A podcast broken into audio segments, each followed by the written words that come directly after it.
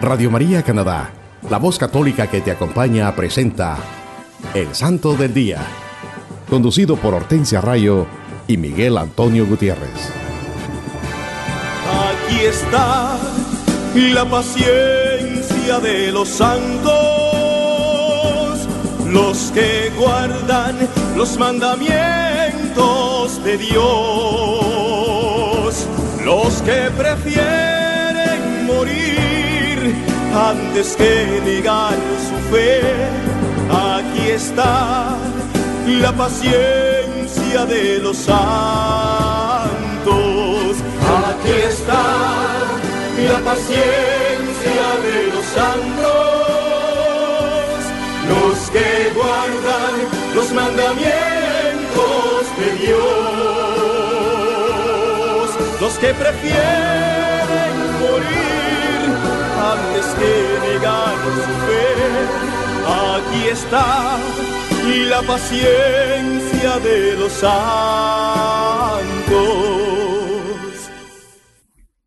Bendito sea Dios, hermanos, que nos da otra oportunidad para estar con ustedes, compartiendo la vida e historia de los santos de nuestra Iglesia Católica en su programa Evangelizador el Santo del Día y Siete Minutos con Cristo.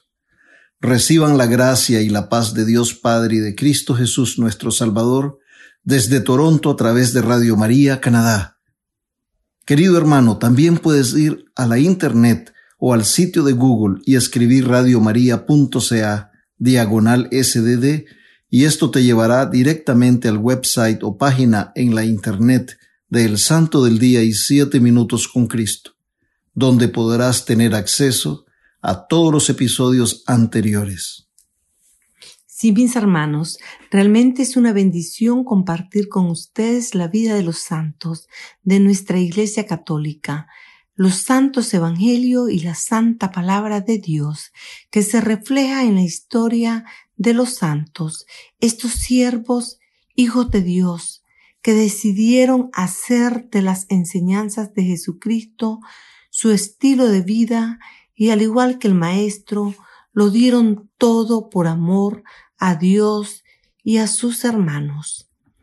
Cuando recorremos la vida de los santos, nos damos cuenta que ellos provienen de diferentes orígenes, razas, posiciones sociales.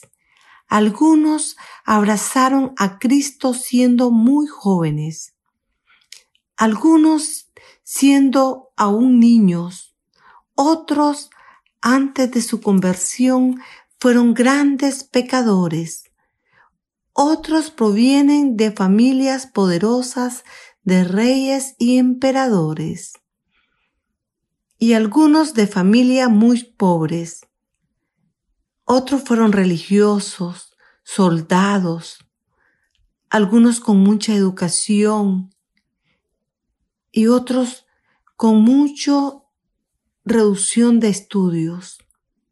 En fin, todos, todas estas mujeres y hombres santos recibieron el llamado de Dios y lo obedecieron desde sus diferentes situaciones de vida en que se encontraban en el momento que dieron ese primer paso rumbo a la santidad. Ellos fueron también capaces de vencer el egoísmo, la envidia, los rencores y acataron fielmente a las enseñanzas de nuestro Señor Jesucristo.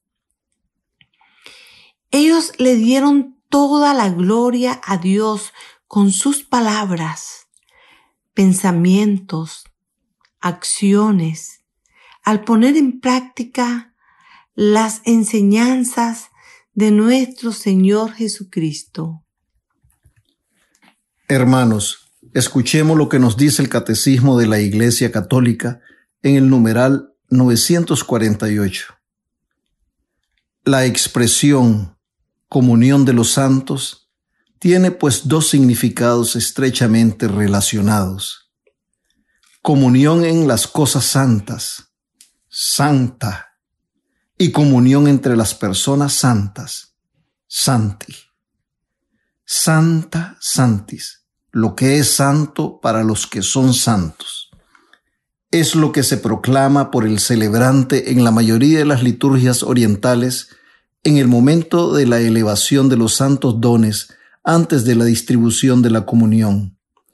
Los fieles se alimentan con el cuerpo y la sangre de Cristo para crecer en la comunión con el Espíritu Santo, lo que se llama koinonia, y comunicarla al mundo.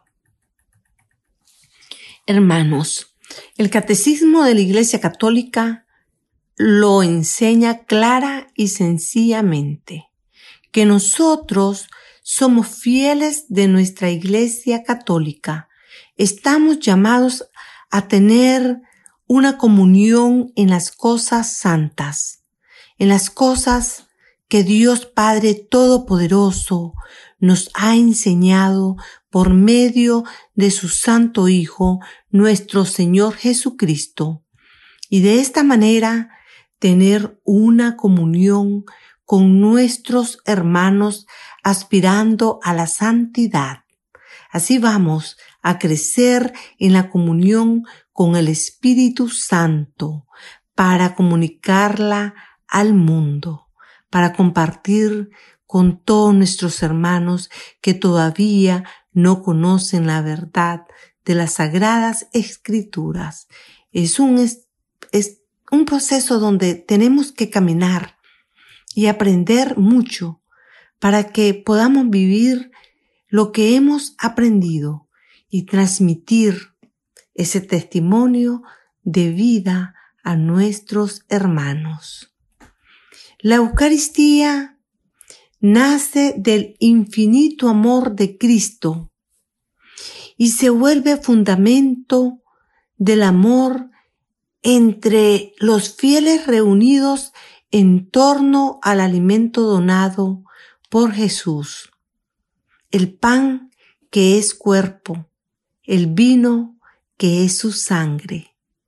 La Eucaristía responde a los más profundos anhelos y necesidades del hombre.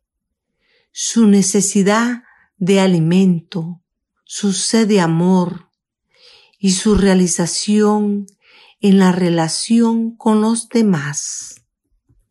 Sí, hermanos, la Eucaristía sostiene toda la vida de la comunidad creyente.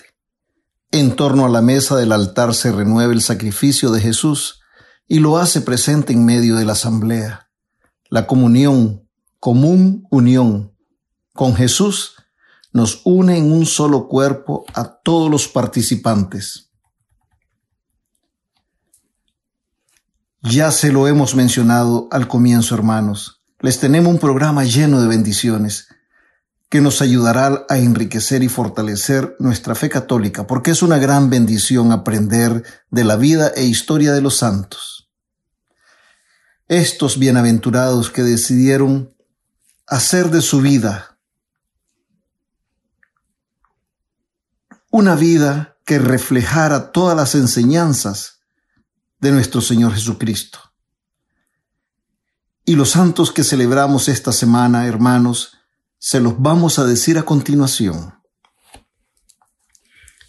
El 20 de julio estamos celebrando a San Ansegiso.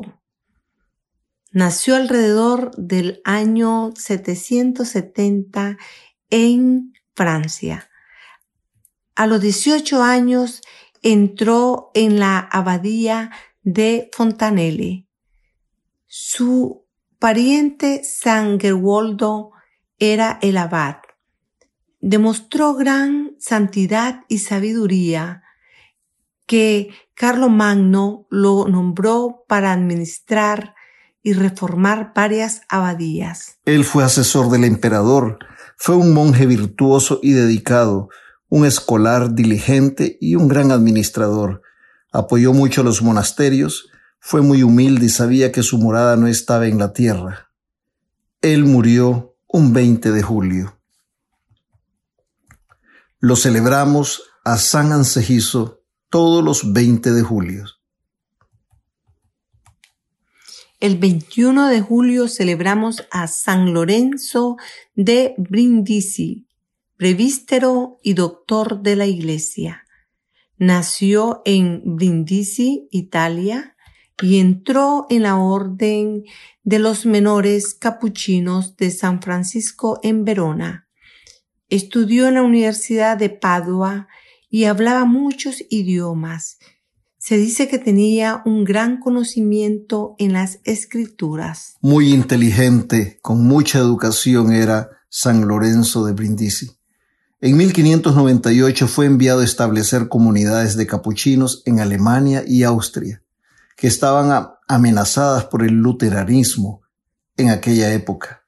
Su fama de santidad y sabiduría y capacidad administrativa hicieron que el emperador Rodolfo III lo nombrara para organizar a los príncipes católicos contra los invasores turcos. En una gran batalla, el ejército turco era cuatro veces más grande que el de los cristianos, pero San Lorenzo con una potente oración, montó a caballo y marchó al frente de los cristianos, teniendo el crucifijo, crucifijo en alto. Los turcos fueron rechazados y Europa se salvó de la invasión.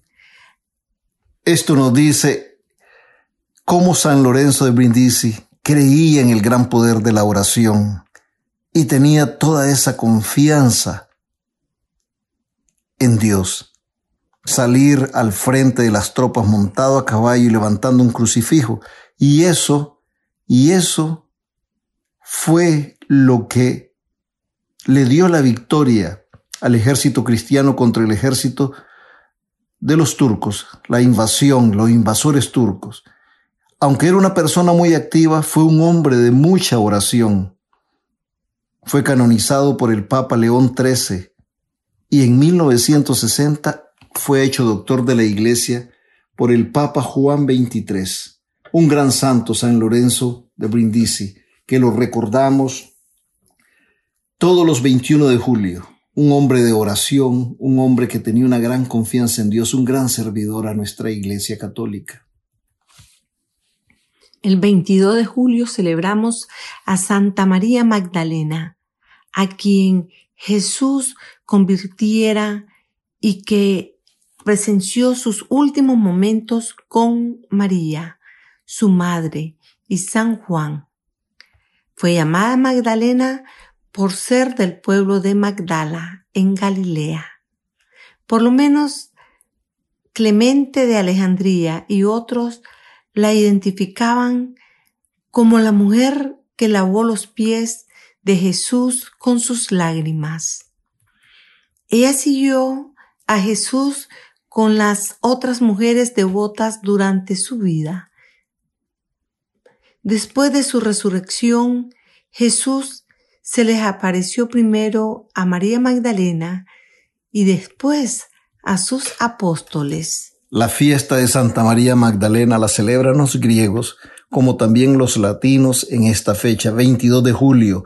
Hermanos, recordemos que celebramos a Santa María Magdalena, uno de los grandes discípulos de nuestro Señor Jesucristo. El 23 de julio se celebra a Santa Brígida, la patrona de Suecia. Fue la hija de un príncipe de Suecia llamado Birger. Sus padres eran muy piadosos y de ellos Santa Brígida heredó un gran amor por la pasión de nuestro Señor Jesucristo.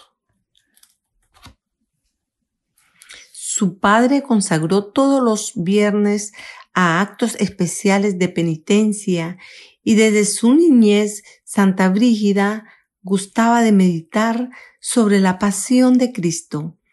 Por obediencia a su padre se casó con Ulfo, otro príncipe, y tuvo ocho hijos, el último de los cuales, Catalina también es una santa, Catalina de Suecia. Después ella y su esposo hicieron el voto de castidad e hicieron una peregrinación a Compostela en España. Cuando regresaron a Suecia, su esposo entró en un monasterio cisterciano donde murió Entonces Santa Brígida renunció a su rango de princesa y cambió sus hábitos. En 1344 hizo construir el gran monasterio de Wastein, que se convirtió en la casa madre de la Orden de San Salvador. Ella fue una ella hizo una peregrinaje a Roma y Palestina. Hizo sus devociones en los lugares sagrados, santificados por la vida y pasión de Cristo. Después enfermó y sufrió con paciencia heroica. Su hija Santa Catalina la acompañó en sus últimos momentos. Murió en el año 1373. Una gran santa, Santa Brígida. Todos la recordamos, Santa Brígida de Suecia, una mujer que era una princesa, una reina. Después, pero decidió seguir los caminos de Cristo, demostrando una gran humildad, una gran vida de oración, una vida de penitencia y de gran amor a los pobres. El 24 de julio celebramos a San Juan Bosti y beatos Jorge Swallowell y Juan Ingram, mártires. Estos siervos de Dios se les conoce como los mártires de Durham. San Juan Boste era sacerdote, fue capturado por ser católico en la Inglaterra protestante, fue, fue cruelmente torturado en la Torre de London. Querían que delatara a sus amigos. Debido a estas torturas, caminaba en el cuerpo inclinado y usaba un bastón fue enviado para ser enjuiciado. Con él estaba arrestado un ministro protestante que se había convertido al catolicismo, llamado Jorge Swallowell, que estaba vacilando. La actitud del padre Boste lo hicieron cambiar y profesó con amor su fe. Los dos fueron ejecutados por profesar su fe católica. Juan Ingram, otro sacerdote, fue asesinado después de torturas horribles. Siempre estuvo firme y alentaba a sus compañeros. Fue martirizado dos días después de la muerte del padre Boste. Los tres fueron beatificados y Juan Boste fue canonizado en 1970 por el Papa Paulo VI. Una gran historia, una historia de amor a Cristo, de entrega total, al igual que le hizo el Maestro por nosotros, estos tres santos, San Juan Bosti, los beatos Jorge Swallowell y Juan Ingram, entregaron su vida, fueron martirizados por profesar su fe cristiana y no negarla, un gran ejemplo para todos nosotros. Esto es lo que fortalece nuestra fe católica, estos ejemplos de fe, porque nuestra fe católica está fundada también en el gran sacrificio de todos estos santos que no renunciaron, incluso en peligro de muerte, no renunciaron a su fe cristiana para dejarnos este gran ejemplo a todos nosotros. El 25 de julio celebramos a Santiago Apóstol. A este santo es generalmente llamado el mayor, para distinguirlo del otro apóstol Santiago, a quien se le llama el menor era el hermano de San Juan el Evangelista, hijo de Zebedeo y Salomé, y venía de Bexaida en la Galilea, donde su padre tenía un bote de pesca. Los dos jóvenes estaban pescando con su padre cuando Jesús vino y los invitó que lo siguieran.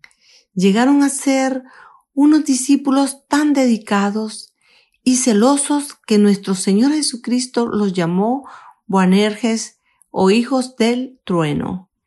Ellos estuvieron presentes en la curación de la suegra de San Pedro, la resurrección de la hija de Jairo y la transfiguración de nuestro Señor. Y también estuvieron cerca de Cristo en el jardín de Hexemaní en su agonía. Hay una historia en los evangelios uno de los pasajes de las Sagradas Escrituras, de los Santos Evangelios, que nos dice que un día la madre de ellos pidió a Jesús que guardara un lugar de honor para sus hijos en su reino futuro. Cuando Él les preguntó que si estaban dispuestos a beber del cáliz de sus sufrimientos, la respuesta fue típica de ellos. Claro que sí, y así lo hicieron.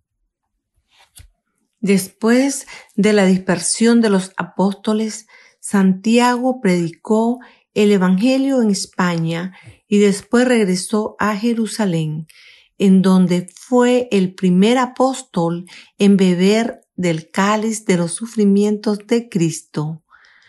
Por orden de Herodes, Agripa fue decapitado en Jerusalén alrededor de la fiesta de Pascua en el año 44. Es llamado el protector de España. Todos los 25 de julio, hermanos, recordemos, celebramos a Santiago Apóstol, uno de los doce apóstoles de Cristo. El 26 de julio celebramos a San Joaquín y Santa Ana patrona de las madres cristianas. Ellos son los padres de la Santísima Virgen María, ambos de la tribu de Judá, de la casa real de David. Se veneran por la iglesia como los padres de la Virgen María, que se dice fue su única hija. La otra María que mencionan los evangelios como hermana de la Virgen María era su prima, ya que de esta forma se acostumbraba a describir a los familiares en el Oriente. Santa Ana ha sido venerada desde los primeros tiempos de la cristiandad. Se dedican iglesias en su honor y se habla mucho de su santidad y privilegios. Frecuentemente se le representa enseñando a su hija a leer escrituras. San Joaquín también ha sido venerado desde el comienzo de la cristiandad por la Iglesia de Oriente, pero al igual que, que Santa Ana, no hablan nada sobre su vida. En los evangelios no se habla mucho de la vida de estos dos santos, los padres de la Virgen Santísima, María. La tradición basada en testimonios muy antiguos nos dice que San Joaquín y Santa Ana ya eran mayores cuando llegaron de Galilea para vivir en Jerusalén y que allí nació y se crió la Virgen María. Fue allí también que los enterraron. Se erigió una iglesia en el siglo IV, posiblemente por Santa Elena, en el lugar donde estuvo el hogar de San Joaquín y Santa Ana en Jerusalén. Hermanos, escuchemos lo que nos dice San Alberto Hurtado gran apóstol de la juventud y de los pobres, San Alberto Hurtado era un santo chileno. La acción, nos dice el santo, la acción tiene sus peligros. Obrar por obrar, obrar por afirmarse, obrar por brillar, obrar por dominar, ver demasiado grande, querer el éxito a toda costa querer ir demasiado a prisa, perder el contacto con Dios. Esto es lo que nos dice este santo chileno San Alberto Hurtado. Qué mensaje más hermoso nos da San Alberto Hurtado. Es una gran enseñanza inspirada por el Santo Espíritu de Dios el padre hurtado, como lo llamaban los que lo conocieron. No podemos vivir obrando sin amor, sin fe en Dios. Todo lo que hagamos debe ser para la gloria de Dios. Obrar para y hacer algo para que nuestro nombre quede mejor no es lo que Cristo espera de nosotros. Obrar para imponernos a los demás, para ejercer dominio, es una actitud que no viene de Dios. Cuando nos enfrascamos solamente en triunfar y querer ser exitosos, a toda costa, olvidándonos de las enseñanzas de Cristo Jesús?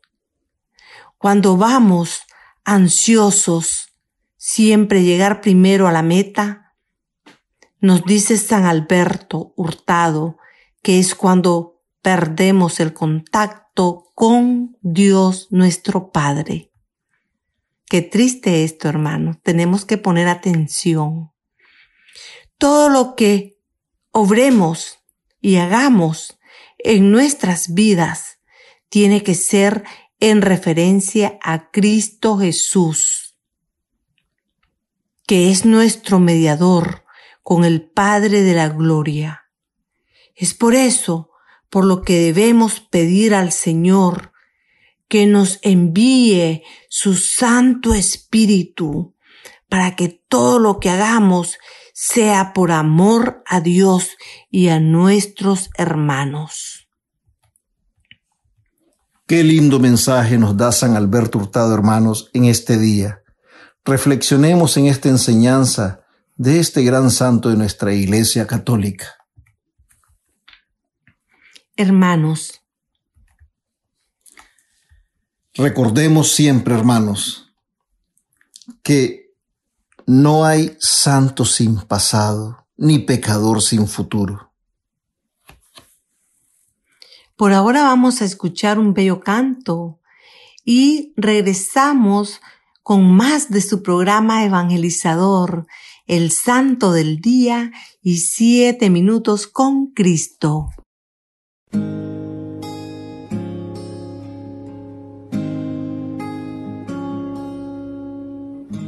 puede faltar toda la vida. Me puede faltar hasta la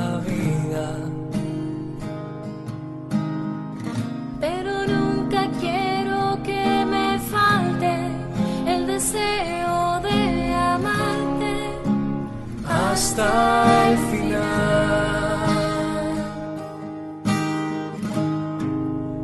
hasta la locura te amo, Señor. Ya no quedan dudas en mi corazón de que te amo,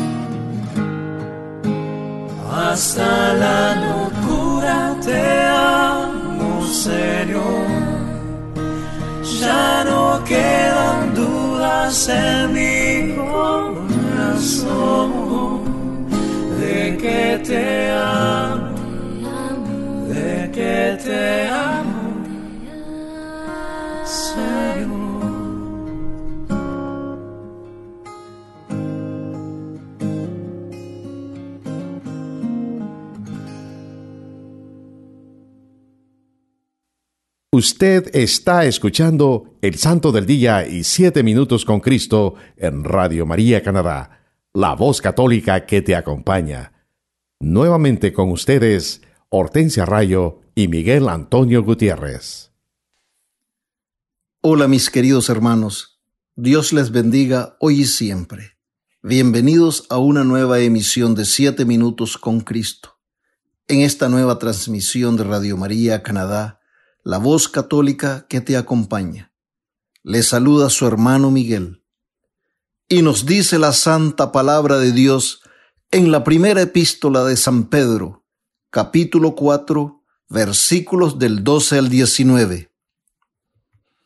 Queridos, no os extrañéis del fuego que ha prendido en medio de vosotros para probaros, como si os sucediera algo extraño, sino alegraos en la medida en que participáis en los sufrimientos de Cristo para que también os alegréis alborozados en la revelación de su gloria. Dichosos de vosotros si sois injuriados por el nombre de Cristo, pues el Espíritu de gloria, que es el Espíritu de Dios, reposa sobre vosotros. Que ninguno de vosotros tenga que sufrir ni por criminal, ni por ladrón, ni por malhechor, ni por entrometido. Pero si es por cristiano, que no se avergüence que glorifique a Dios por llevar este nombre, porque ha llegado el tiempo de comenzar el juicio por la casa de Dios. Pues si comienza por nosotros, ¿qué fin tendrán los que no creen en el Evangelio de Dios? Si el justo se salva a duras penas, ¿en qué pararán el impío y el pecador? De modo que, aun los que sufren según la voluntad de Dios, confíen sus almas al Creador fiel, haciendo el bien. Palabra de Dios. Queridos hermanos, qué palabra más hermosa nos regala el Señor en este día. Esto me hace recordar lo que Santa Teresa de Ávila nos cuenta como testimonio de su hermosa amistad con nuestro Señor Jesucristo. Más o menos ella lo relató de esta manera esta bella historia. Santa Teresa de Ávila se estaba quejando de sus sufrimientos, de las dificultades que estaba enfrentando en ese particular momento de su vida. Y escuchó cuando nuestro Señor Jesucristo le dijo, Así trato yo a mis amigos. A lo que ella le contestó, con mucha gracia y con mucho gozo en su corazón, Ah, Señor, por eso tienes tan pocos. En este episodio, en la vida de esta gran santa de nuestra iglesia, este, esto nos enseña que a veces muchos de nosotros, cuando las cosas no marchan como nosotros queremos, como nosotros deseamos, entonces le echamos toda la culpa a Dios. y nos quejamos de que no nos escucha en nuestras oraciones. Pensamos que Dios es injusto. La Santa de Ávila nos enseña, al igual que San Pedro en su carta a los romanos, que el sufrimiento es también parte de la vida del cristiano y que nuestro Señor Jesucristo siempre está con nosotros en todas las dificultades de nuestras vidas. Él siempre nos acompaña. Él muchas veces nos bendice. Muchas veces. Yo diría que todas las veces nos bendice cuando compartimos su sufrimiento en la cruz. Es por eso por lo que la santa entendió muy bien lo que el Señor le dijo. Así trato yo a mis amigos. Ella comprendió muy bien que muchas veces a pesar del sufrimiento que hay en nuestras vidas, Cristo Jesús nunca nos abandona. Él nos acompaña siempre en estas situaciones difíciles y nos ayuda a enfrentarlas. Y que con Cristo en nuestras vidas podemos enfrentar con una actitud diferente todas las pruebas, todos los sufrimientos que se nos presenten. Hermanos, en esta santa palabra que nos regala San Pedro en su primera epístola a los romanos, él está dirigiendo esta carta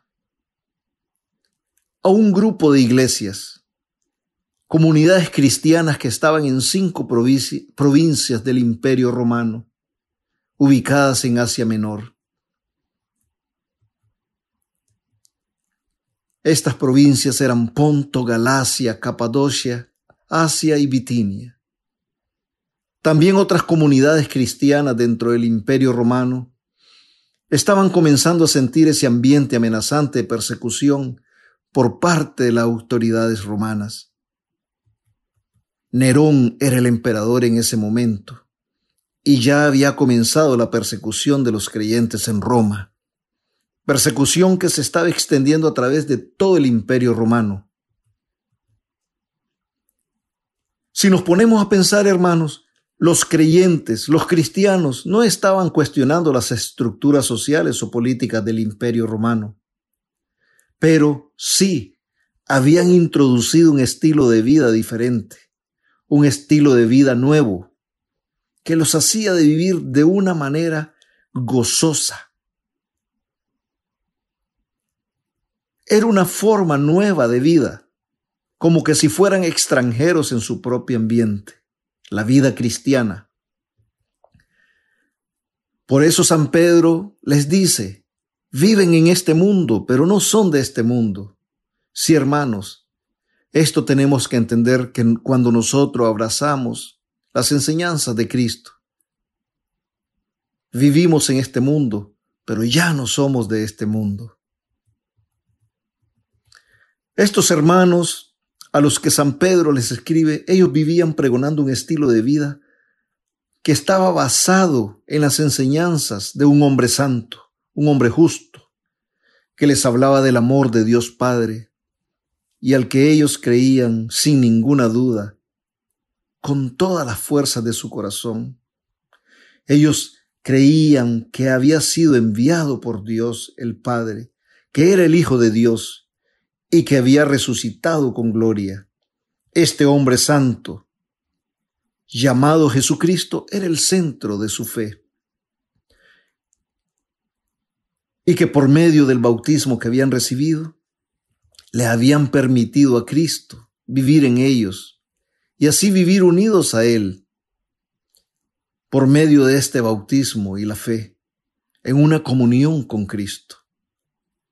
Y de esta manera, viviendo unidos como iglesia, como hermanos en Cristo, cada uno según la propia condición, podían colaborar para la transformación del mundo, para convertir al mundo en un lugar mejor.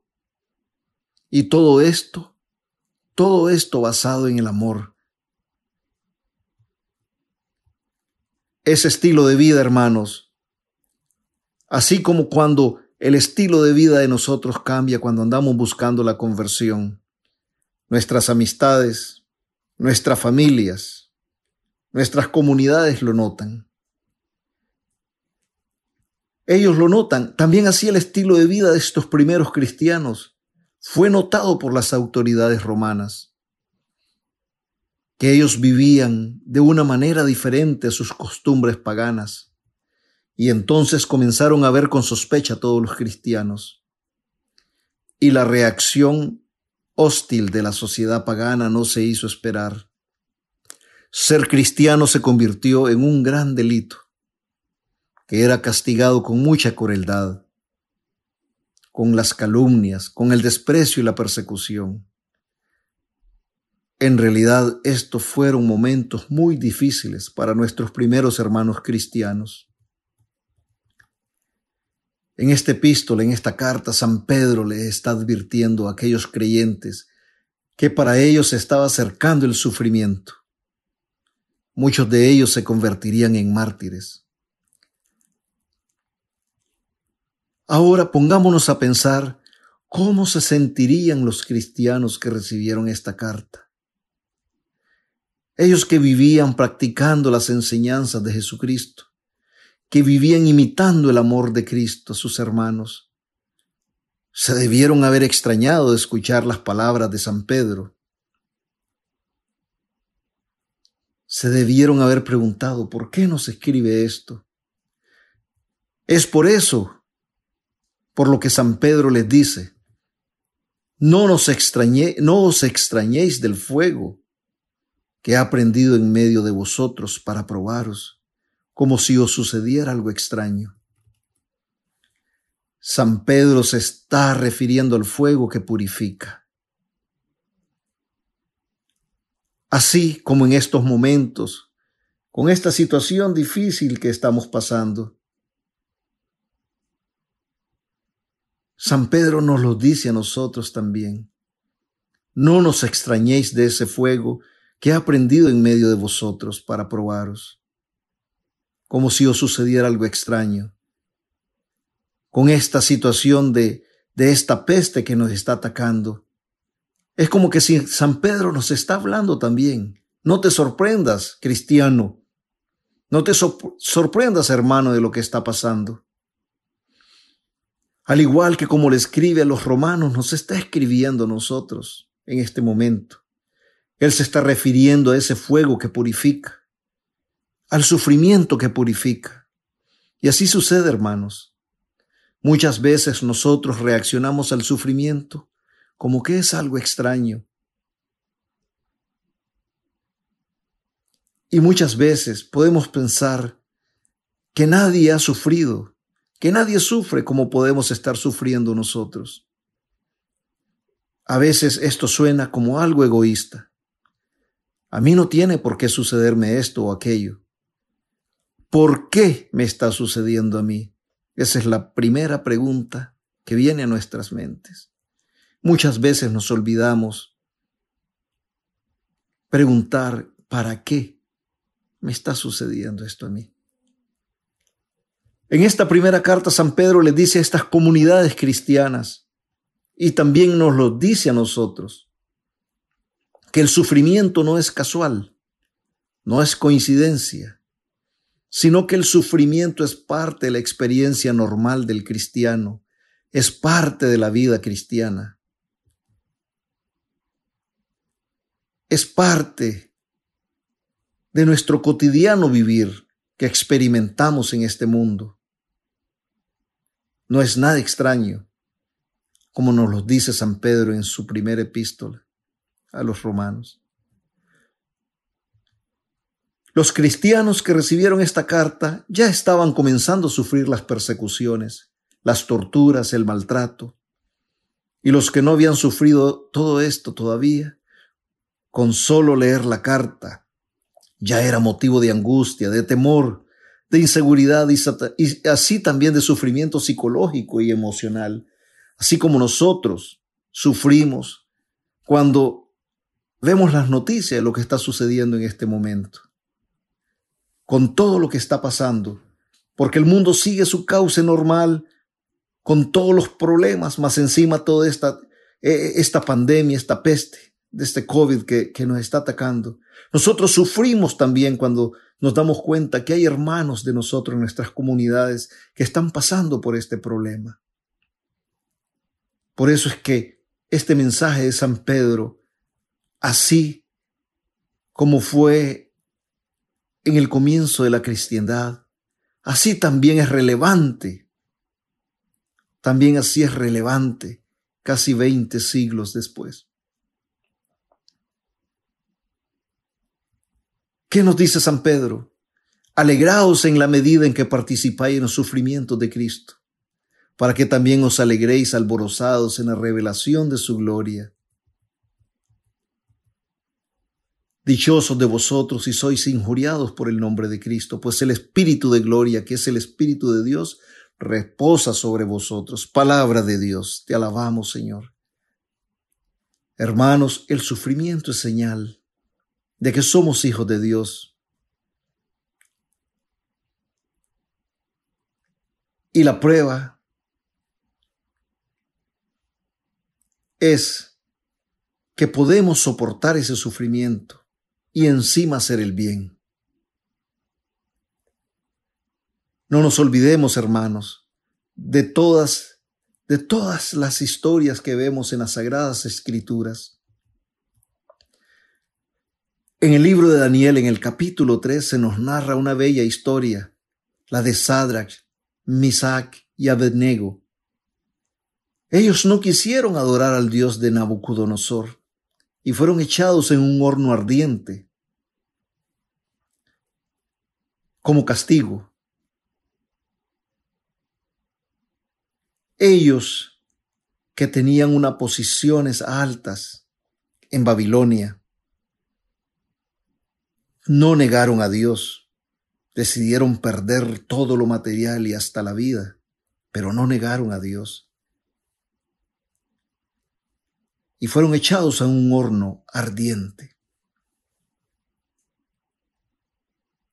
Pero ellos entraron a las llamas, alabando, orando, alabando a Dios, adorando a Dios. Y hubo un momento en que el rey de Babilonia, Nabucodonosor, vio cuatro siluetas. Se preguntó, si pusimos a tres ahí, ¿por qué hay cuatro? Y mandó entonces que lo sacaran del horno. Bendito sea Dios, para la gloria de Dios, ninguno de los tres un cabello no se les había quemado, porque confiaron en Dios, porque no traicionaron a Dios, porque no, no dudaron del amor de Dios, no dudaron del poder de Dios.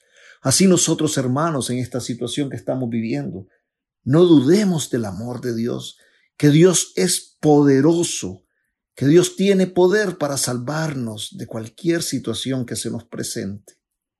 Hermanos, el mundo,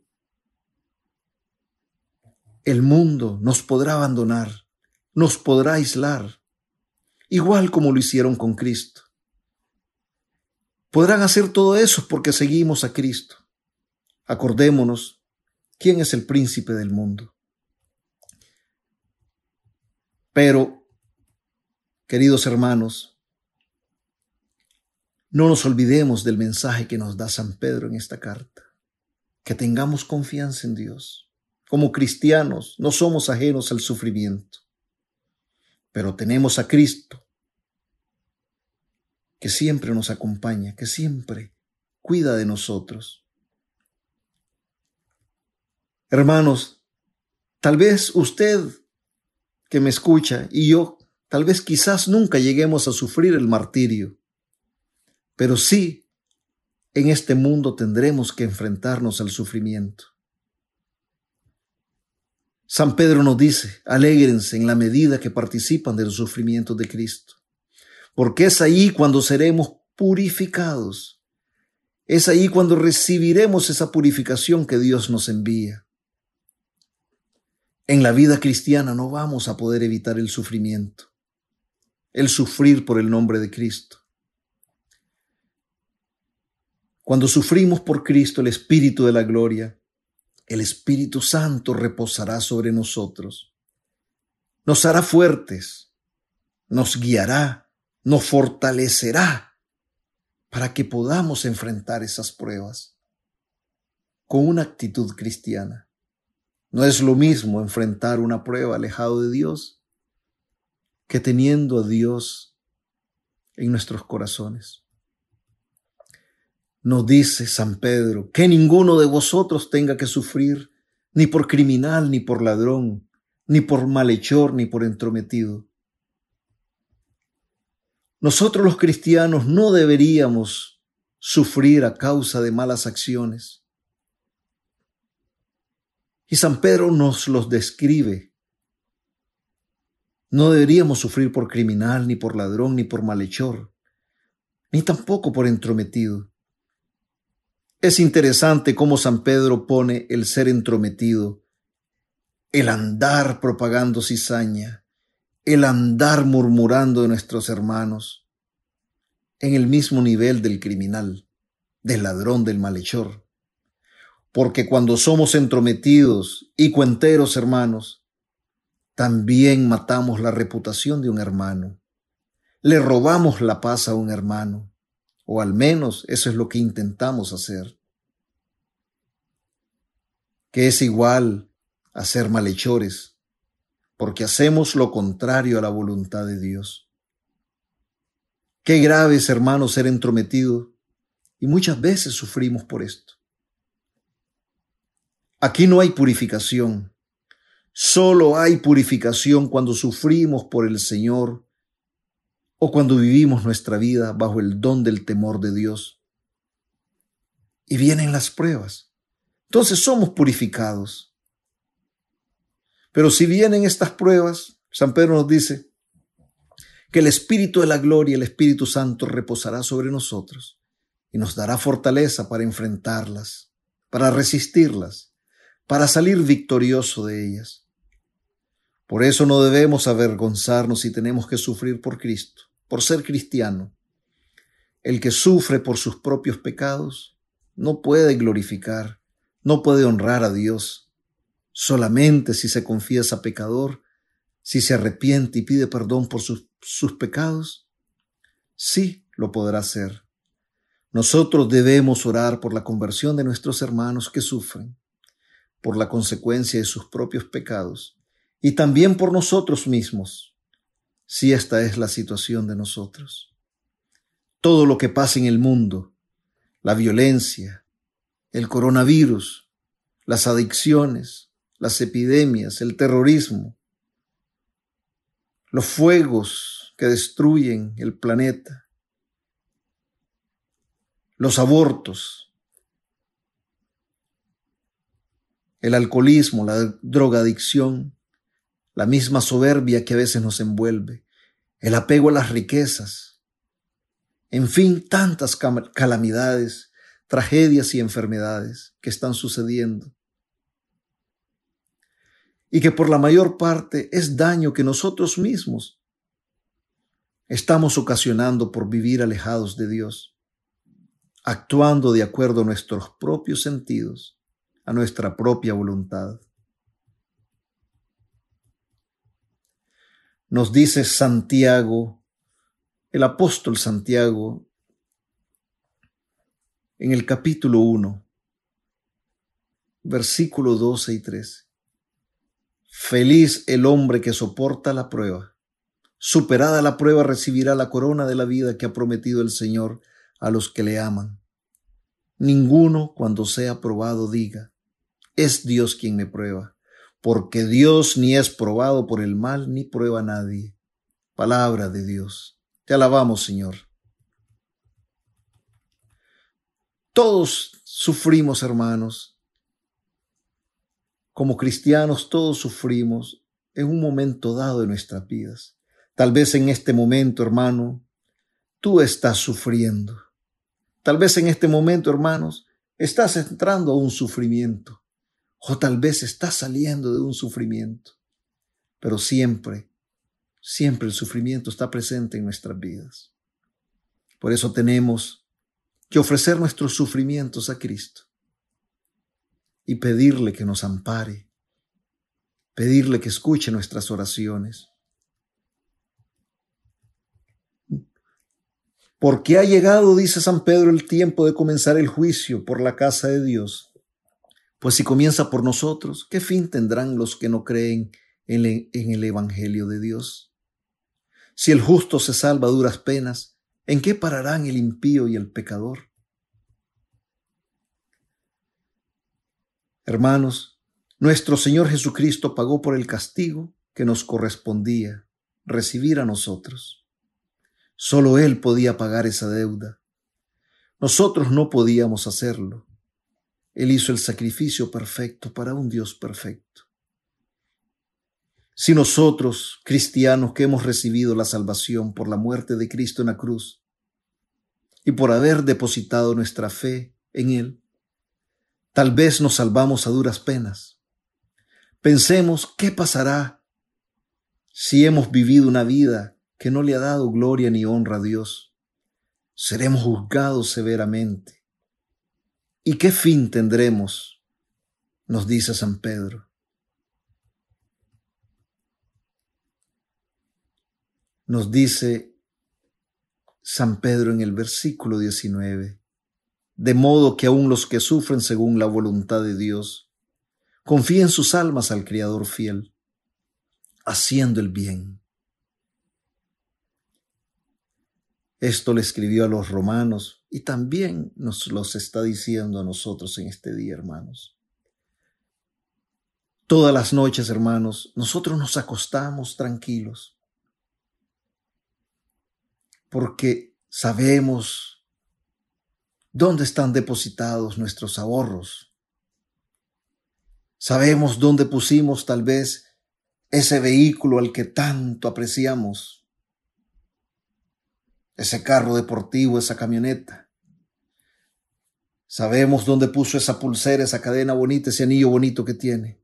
Y, y te pones a pensar, hermano, me pongo a pensar, hermano.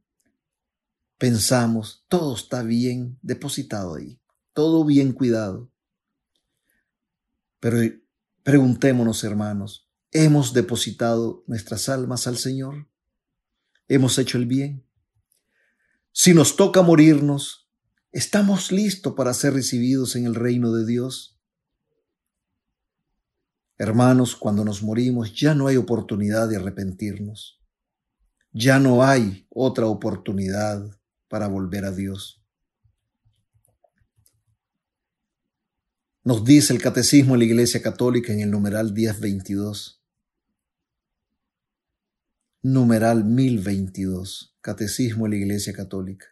Cada hombre, después de morir, recibe en su alma inmortal su retribución eterna en un juicio particular que refiere su vida a Cristo, bien a través de una purificación, bien para entrar inmediatamente en la bienaventuranza del cielo, bien para condenarse inmediatamente para siempre.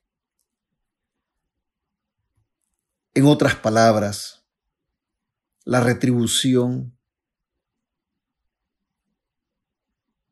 según nuestras obras, según nuestras vidas, al morir sería el purgatorio, el cielo o el infierno, hermanos.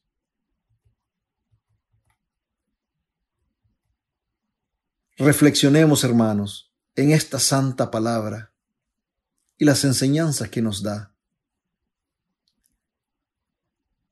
De escuchar este mensaje y muchos otros que están en las Sagradas Escrituras que Dios nos regala depende nuestra vida eterna.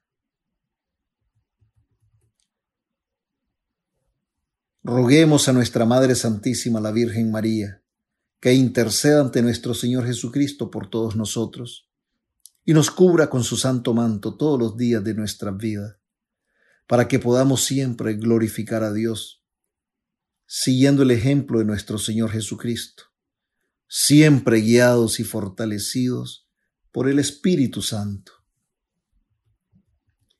Dios les bendiga, hermanos. Y nunca, nunca olvidemos que amar a nuestros hermanos tal y como son es ser amigos de Jesucristo.